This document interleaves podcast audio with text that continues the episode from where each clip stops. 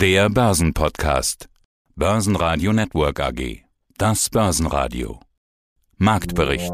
Im Studio Sebastian Leben und Peter Heinrich. Außerdem hören Sie zum DAX nach Weihnachten Vorberater Thomas Timmermann von Tim Invest, zum Chipmangel und den Lieferproblemen auch 2022 Robert Halver, Leiter der Kapitalmarktanalyse der Baderbank, zur Person des Jahres Elon Musk André Wolfsbein von Freedom Finance.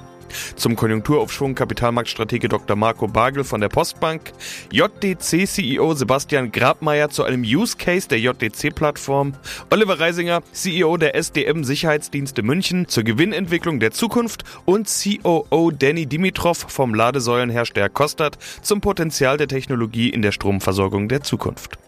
Sie hören Ausschnitte aus Börsenradio-Interviews. Die vollständige Version der Interviews finden Sie auf börsenradio.de oder in der Börsenradio-App. In dieser Zeit, die man so gerne zwischen den Jahren nennt, zeigt sich an den Börsen oft das Phänomen der Jahresendrallye. Was gut gelaufen ist, läuft weiter gut. Fondsmanager machen Window Dressing und so sieht man an den Börsen auch jetzt fast überall Plus. Der DAX legt immerhin ein halbes Prozent zu auf 15.835 Punkte, den höchsten Stand im Dezember. Der ATX in Wien stieg plus 0,5 Prozent auf 3.872 Punkte, der ATX Total Return auf 7.872 Punkte. Noch deutlicher im Plus startete die Wall Street mit im Dow mehr als einem Prozent Plus, der S&P stieg auf ein neues Allzeithoch. In manchen Ländern werden die Feiertage des Wochenendes nachgeholt, so in Großbritannien, Hongkong und Australien, wo Börsenfeiertag ist. Mein Name ist Thomas Zimmermann, ich bin CEO bei der Tim Invest und dort zuständig für den Tim Invest Europa Plus Fonds. Weihnachten ist vorbei, wenige Tage noch im Börsenjahr 2021. Der DAX und auch viele andere Börsen hatten im Laufe des Jahres einige Allzeithochs. Ende des Jahres sind die Indizes zwar etwas drunter, aber am Montag nach Weihnachten sind es ja gerade mal rund 200 Punkte bis zumindest zur runden 16.000er Marke, die man Anfang des Jahres ja so auch nicht unbedingt so bald erwartet hatte. Herr Timmermann, wie ist denn Ihr Fazit zum Börsenjahr 2021? Ich glaube, wir können uns darüber freuen, dass wir ein sehr positives Börsenjahr beenden und wirklich darüber freuen, weil wir hatten mit der Pandemie ja nun wirklich genug Gründe, ein schlechtes Börsenjahr zu haben und auch sonst sehr viele Belastungen. Also ich finde es ganz toll, wie die Börsen jetzt zum Jahresende schließen. Der DAX mit knapp plus 15 Prozent dieses Jahr ist eher Schlusslicht. Eurostox 50 19,8 Prozent, Stock 600 24 Prozent, S&P 26 Prozent und der Nasdaq 27 Prozent. Und bei den amerikanischen Indizes müssen wir ja noch draufrechnen, dass der Währungskurs sich pro dem US-Dollar sehr stark verändert hat in den letzten Wochen, sodass da nochmal ein paar Prozent Performance draufkommen. Also ein super Börsenjahr geht zu Ende und das finde ich ganz toll. Ja, was sich da beim Börsenkurs auswirkt, ist ja auch ganz klar eines der wichtigsten Themen des Jahres oder eigentlich immer ist ja die Notenbankpolitik und die US-Notenbank hat kurz vor Weihnachten noch angekündigt, dass sie schneller tapern will, dass erste Zinsanhebungen mehr als nur im Raum stehen, die sollen kommen und zwar bald. Sie hatten damals das als Anfang des Endes der lockeren Zinspolitik bezeichnet. Das Mantra der ewig lockeren Geldpolitik ist beendet, war die Überschrift über dem letzten Interview und sie hatten dazu noch gesagt, das ist ein vollkommen neues Spiel Spiel, was jetzt vor uns liegt. Wie beurteilen Sie dieses Spiel denn jetzt? Ja, ich sehe das so, weil in der Tat äh, das Tapering soll Ende des ersten Quartals ändern und danach sind ja auch Zinserhöhungen angekündigt und damit sind wir aus der lockeren Geldpolitik raus. Es wird ja auch langsam Zeit. Also wir haben ja sehr gute Wirtschaftszahlen eigentlich trotz Pandemie und der Ausblick sieht für nächstes Jahr alles andere als schlecht aus. Also warum soll die Geldpolitik weiter auf dem Krisenmodus bleiben? Für die Aktienmärkte ist eigentlich nur entscheidend, wie wird diese Veränderung der Geldpolitik aufgenommen genommen. Und da sieht es zurzeit sehr gut aus. Also die zehnjährigen US-Zinsen, die Renditen für die Staatsanleihen, die sind jetzt bei 1,47. Das ist ein Indiz dafür, dass das, was Herr Paul gesagt hat, sehr gut aufgenommen wurde.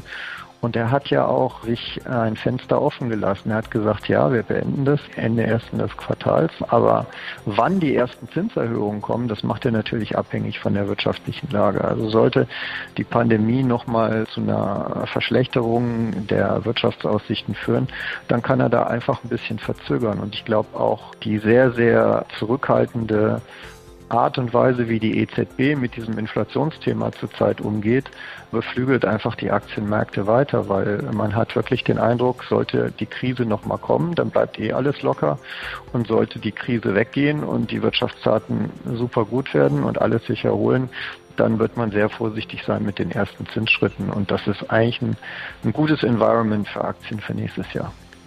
Mein Name ist Robert Halver, ich bin der Leiter der Kapitalmarktanalyse der Bader Bank AG. Überraschungen. Lass uns doch ein bisschen philosophieren.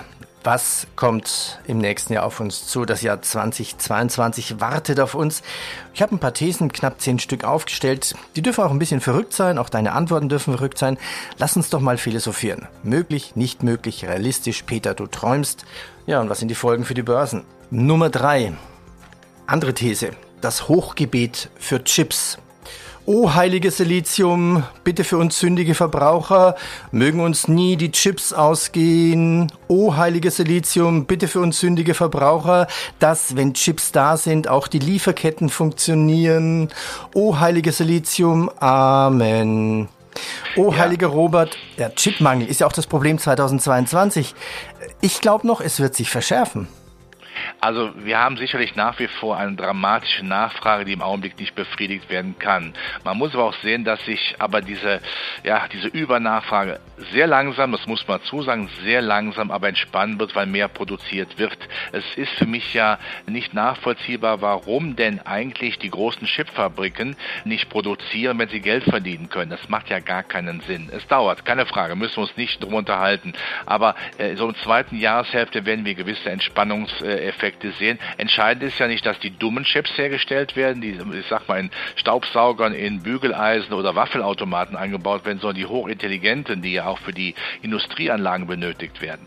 Da muss geliefert werden. Aber was man zumindest aus Taiwan hört, teilweise anderen asiatischen Ländern, da wird ja produziert, als gäbe es kein Morgen. Klar, das muss auch dann geliefert werden, aber die Lieferketten, die du angesprochen hast, ich gehe davon aus, dass äh, auch mit Blick auf, auf den Baltic Dry Index, der die Handelsfinanzierung misst, also wie teuer ist das Verschiffen von Gütern rund um die Welt, die Preise haben sich ja deutlich jetzt gemildert, bezogen auf, ihr, auf ihre Höchststände Oktober 2021. Also da kommt auch gewisse Entspannung rein.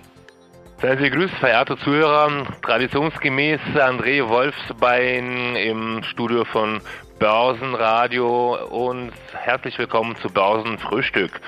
Heute sprechen wir über die Märkte im Jahr 2021 und ich freue mich auf unser Gespräch mit dem Sebastian. Hallo Sebastian. Grüße dich. Ja, ich will das noch ergänzen. Wir schauen gar nicht nur auf die Märkte, sondern eigentlich auf alle wichtigen Themen, die wir in diesem Jahr zu besprechen haben. Wir wollen ja mal einen kleinen Rückblick versuchen und natürlich die Frage stellen, welche Erkenntnisse wir auch für die Zukunft, für unsere Investments daraus ziehen können. Ja, dann bleibt es eigentlich nur noch einen Namen zu nennen, den man im Jahr 2021 eigentlich nicht unerwähnt lassen darf. Elon Musk, Mann des Jahres fürs Times Magazine, Tesla-Chef, Tesla wohl eine der Aktien des Jahres, mal wieder SpaceX, diese Raumfahrtstories. Er selbst ist ja auch in den Weltraum geflogen, als einer der ersten Weltraumtouristen, auch ein Thema des Jahres 2021. Krypto, da steckt er auch mit drin. Wir erinnern uns an seine Tweets, die die Kurse massiv beeinflusst haben, auch wenn die manchmal selber kryptisch waren, sage ich jetzt mal mit Augenzwinkern.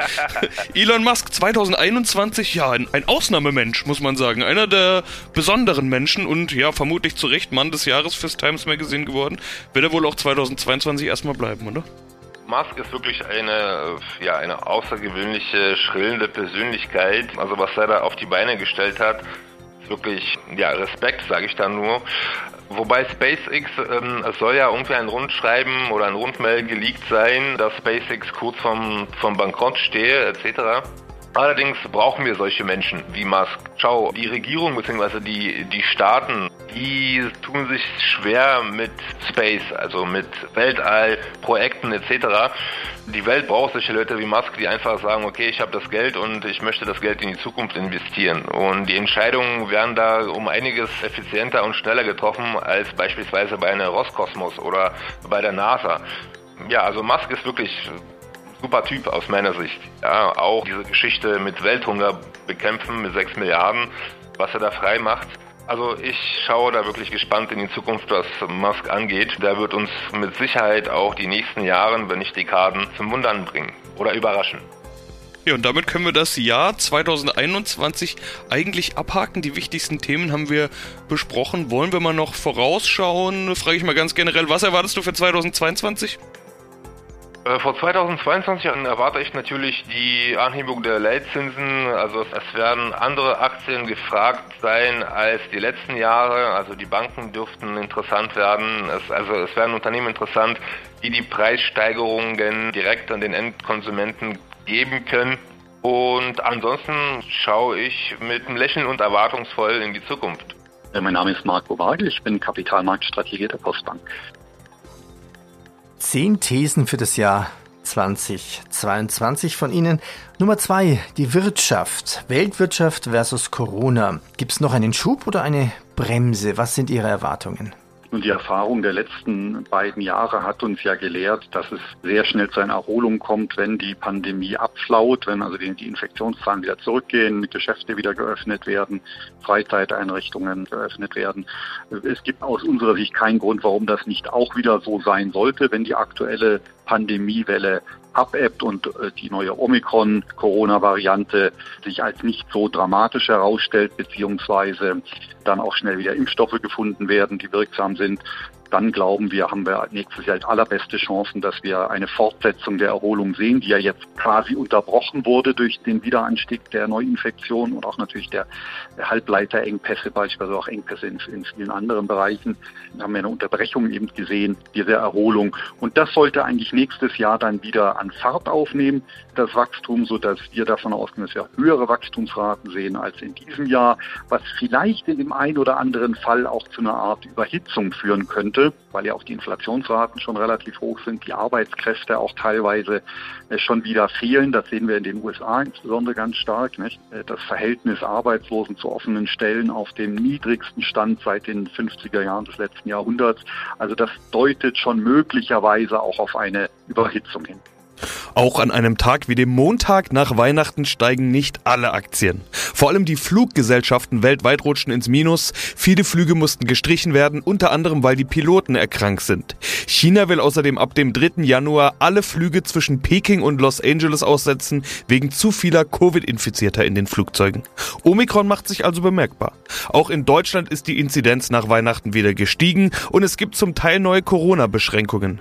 Kinos, Theater und Museen werden in manchen Bundesländern geschlossen, zum Teil gelten Kontaktbeschränkungen.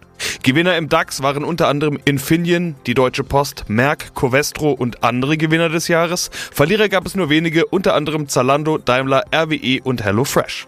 Ja, mein Name ist Sebastian Grabmeier, Vorstandsvorsitzender der JTC Group AG wollen wir mal noch so ein äh, Use Case oder so, so, so ein Modell quasi mal durchgehen, ein Beispiel. Ich jetzt als äh, Zuhörer dieses Interviews, okay, ich bin derjenige, der es führt, aber der Zuhörer, der es jetzt gerade hört, wo kommt der mit Ihnen in Kontakt? Also ich stelle mir das so vor, wenn ich jetzt bei einer Online-Bank, die kommen direkt, hatten Sie in der Vergangenheit mal als Beispiel genannt, deshalb greife ich die jetzt einfach mal auf. Wenn ich da auf eine Versicherung klicke, dann lande ich im Endeffekt auf Ihrer Plattform und bin eigentlich bei Ihnen unterwegs. Sage ich das so richtig? Das ist genau so, wie Sie sagen. Kommt direkt vielleicht nicht ein gutes Beispiel, weil, wie Sie wissen, wurde ja gerade auf die Commerzbank äh, fusioniert.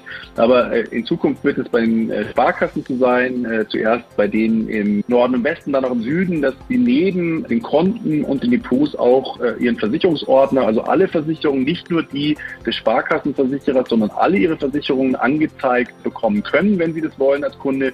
Sie können es dann auf ihrem Konto auch auslesen lassen und da anzeigen. Dann können sie sozusagen, wie sie es im Vorbereich gewohnt sind, sämtliche Transaktionen in Versicherungen, also Kauf einer neuen, Auswahl einer neuen, Vergleiche von Versicherungen, das können die alles über das Sparkassenportal machen. Und äh, die Sparkasse macht es natürlich in ihren Farben und ihrem, wie man sagt, Look and Feel in der Sparkassen-App, aber die Technologie, die dahinter steht, das ist alles JTC intern, also alle Abwicklungen äh, gehen über unsere Maschine, die Vergleichsrechner sind äh, die unseren.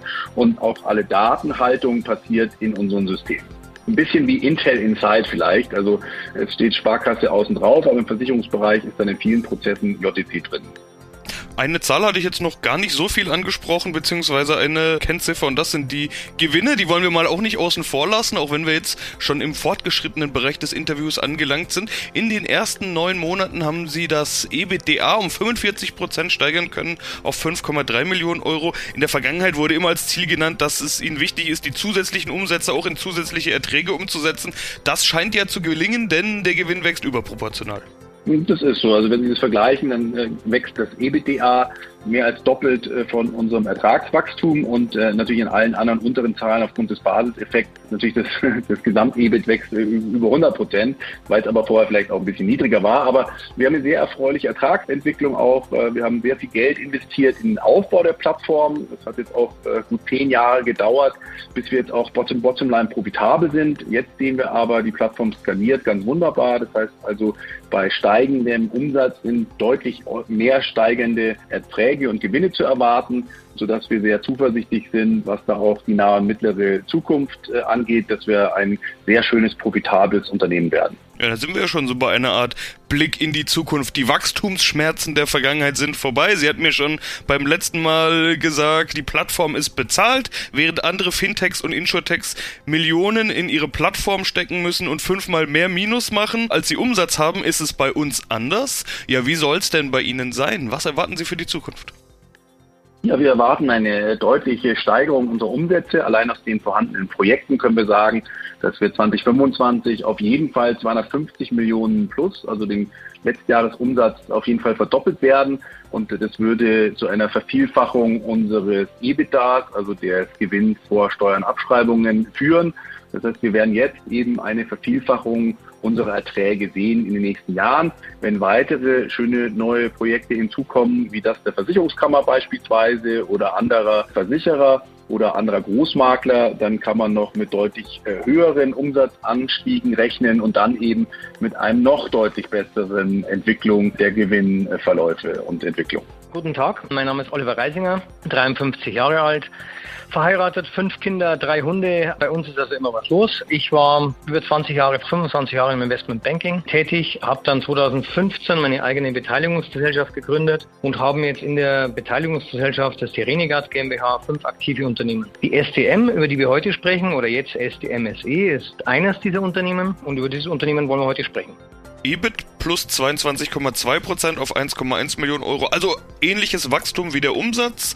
Da haben Sie vorhin ja schon angedeutet, dass Prinzip Umsatzwachstum gleich Gewinnwachstum ist. Es gab in der Vergangenheit Optimierungs- und Umstrukturierungsmaßnahmen. Ich hatte gelesen, Sie wollen sich auf eher höhermargige Projekte konzentrieren. Sind das Möglichkeiten, den Gewinn vielleicht überproportional zu steigern oder was für Möglichkeiten haben Sie?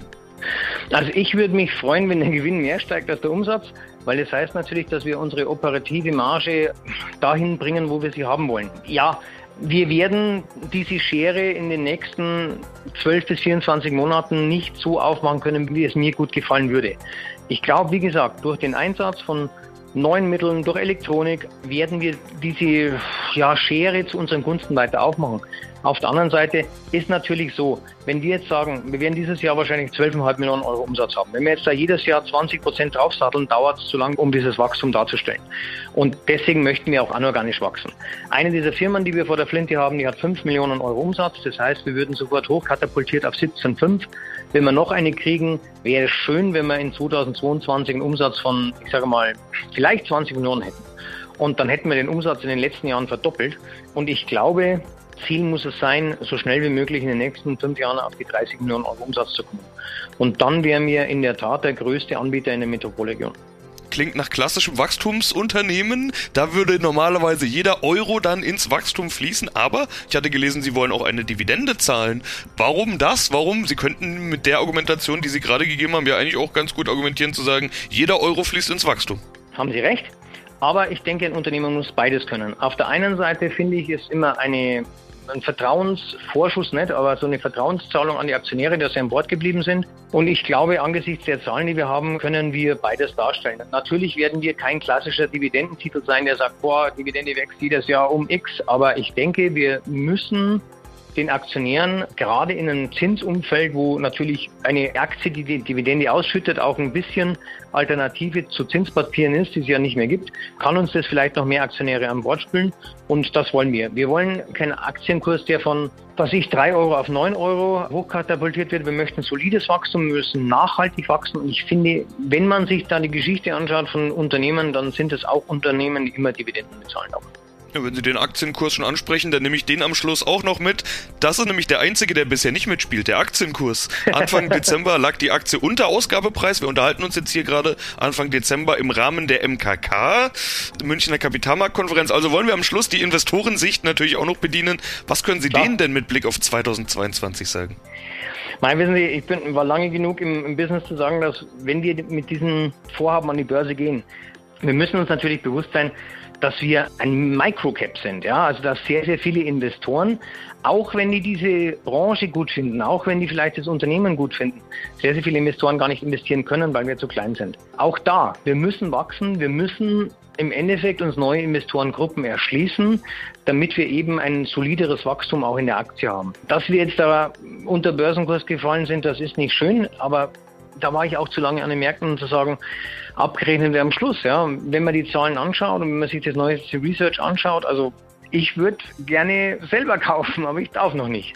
Mein Name ist Danny Dimitrov und bin seit mittlerweile über vier Jahren bei der Firma Kostat und vor allem zuständig für den Bereich Produkt- und Projektmanagement mein nächstes Thema. Vehicle to Grid. Also äh, kann man sich das so vorstellen, wann wird es soweit sein, dass mein Auto quasi, also meine Batterie dann auch als Stromspeicher angezapft werden kann, wenn es in der Stadt knapp wird mit dem Strom?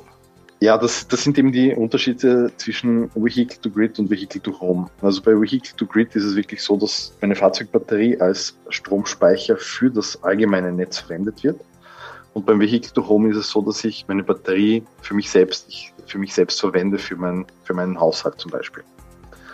Das heißt, Vehicle to Grid ist vor allem für die Netzstabilität da, also für mehr Nachhaltigkeit natürlich, mhm. ist aber auch das komplexere Konzept zu Vehicle to Home. Und ja, also Vehicle to Home ist vor allem für die, Versor für die Hausversorgung da. Ich kann mir vorstellen, dass dann viele Autobesitzer sagen, okay, Vehicle to Home, okay, bei uns fehlt es jetzt ein bisschen im Winter an Strom. Ab 4 Uhr ist dunkel und bis 10 ist eh noch nicht hell. Also, wenn das Auto zu Hause ist, ich bin im Homeoffice, gut, lass die Batterie doch leer surren. Jetzt habe ich ja gewisse Ladezyklen. Wie lange hält denn so eine Batterie? Und dann denke ich mir, naja, Vehicle to Grid, will ich das eigentlich? Weil dann habe ich ja vermutlich irgendwann eine schneller veraltende oder eine schnell alt werdende Batterie. Wie ist es das dann damit? damit? Ja, das stimmt allerdings. Das ist auch ein, ein Problem oder ein Thema, womit die Fahrzeughersteller kämpfen, sage ich einmal. Wobei es gibt einige große Fahrzeughersteller, die, die da gerade ein paar Fahrzeuge oder in, in, im nächsten oder übernächsten Jahr herausbringen möchten, die mhm. die Vehicle to Home bzw. Vehicle to Grid unterstützen. Aber es ist auf jeden Fall ein, ein Problem. Es ist auch so, dass grundsätzlich könnten das viele Fahrzeuge mittlerweile aber es ist nicht freigeschalten, beziehungsweise wenn man sich freischalten lassen würde, äh, sagt der Fahrzeughersteller, dass die Gewährleistung von der Batterie nicht mehr gegeben ist. Ja, und dann sagt man ganz schnell, da will ich das eigentlich als Autobesitz. Also da wird es bestimmt noch komplizierter. Muss ich ja vielleicht auch einen Belohnungsmechanismus kriegen dann. Richtig. Billiger, billiger Strom vielleicht oder Ersatzbatterien günstiger, irgend sowas in dieser Richtung. Ich selbst habe jetzt noch kein Elektroauto. Soll ich meins kaufen? Definitiv. Das ist die Zukunft. Und wenn man die Medien verfolgt, sieht man eh, wohin der Trend geht. Börsenradio Network AG Marktbericht